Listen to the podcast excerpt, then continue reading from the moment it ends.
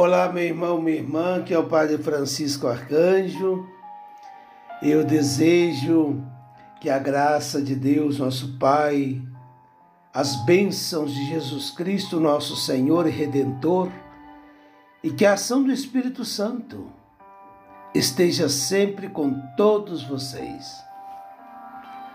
Hoje queremos meditar o Evangelho Dominical, essa reflexão do tempo comum que nós iniciamos neste novo ano. O Senhor esteja convosco, Ele está no meio de nós. Proclamação do Evangelho de Jesus Cristo segundo São João. Glória a vós, Senhor.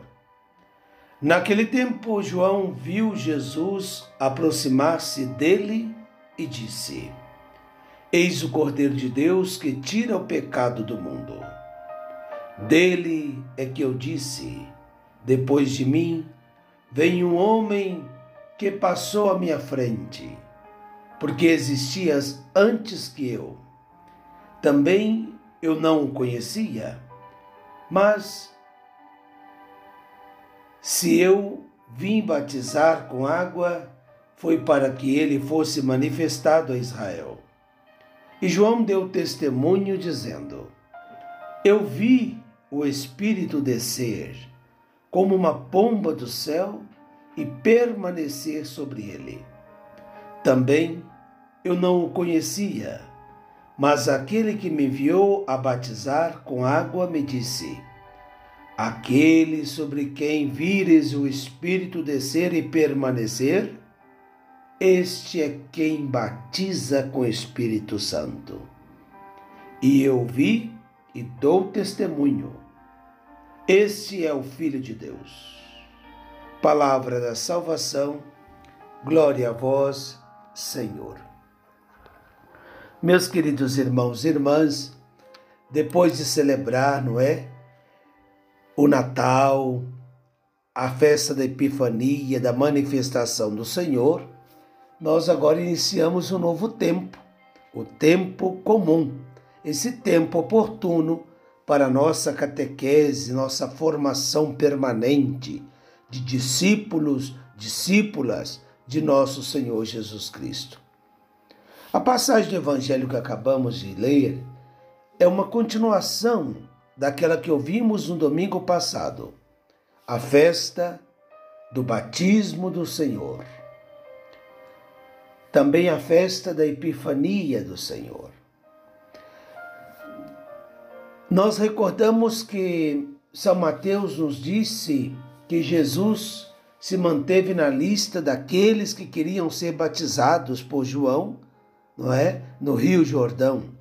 E João se recusou a fazer isso. E João vai dizer a Jesus: Sou eu, sou eu quem preciso ser batizado por ti. Contudo, por insistências de Jesus, João finalmente concordou e batizou a Jesus.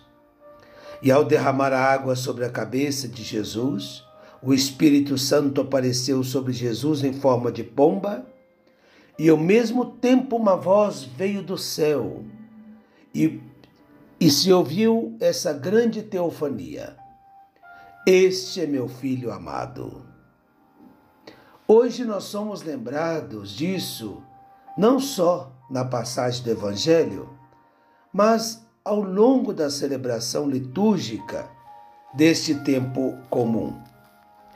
Como se fosse um compêndio, né? Hoje, ali uma síntese né? de tudo o que estamos prestes a experimentar e celebrar neste ano novo que nós estamos começando. Que Cristo Jesus que estará sempre no centro das nossas celebrações, aparece-nos hoje com esses títulos de mensageiro de Deus, de Messias, de servo, de filho de Deus, amado, preferido do Pai, nosso Senhor. Mas hoje, além disso, nós temos um outro título é Ele o Cordeiro de Deus que tira o pecado do mundo. Este nome é particularmente marcado e merece um breve comentário. Quando João diz isso, ele nos remonta toda a história e expectativa do povo de Israel. O cordeiro é um animal que, para os contemporâneos de Jesus, estava cheio de simbolismo e de ressonância bíblica.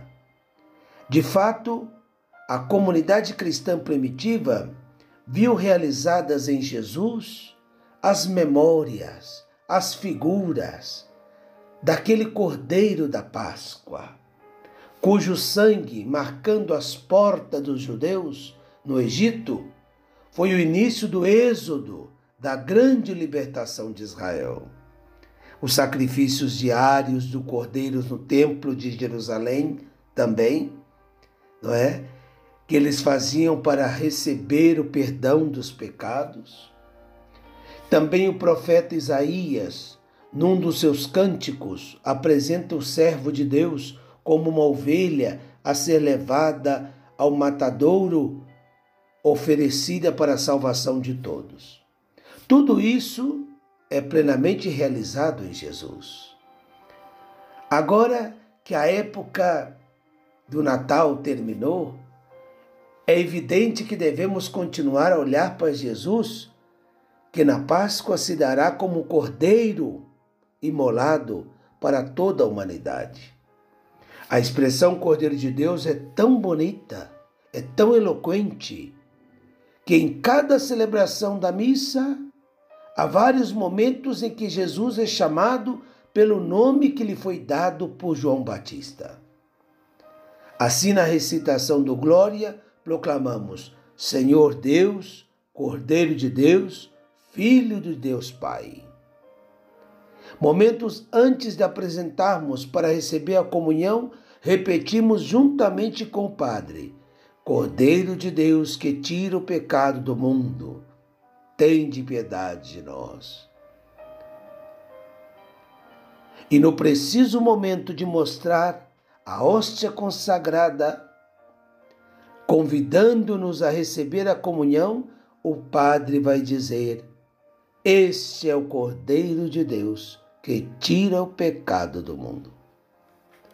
Então eu quis recordar tudo isso para dizer que essa afirmação desse testemunho bonito de João Batista não é simplesmente uma afirmação teórica, mas é para dizer que em Jesus está toda a esperança. Em Jesus, Deus cumpre toda a sua promessa.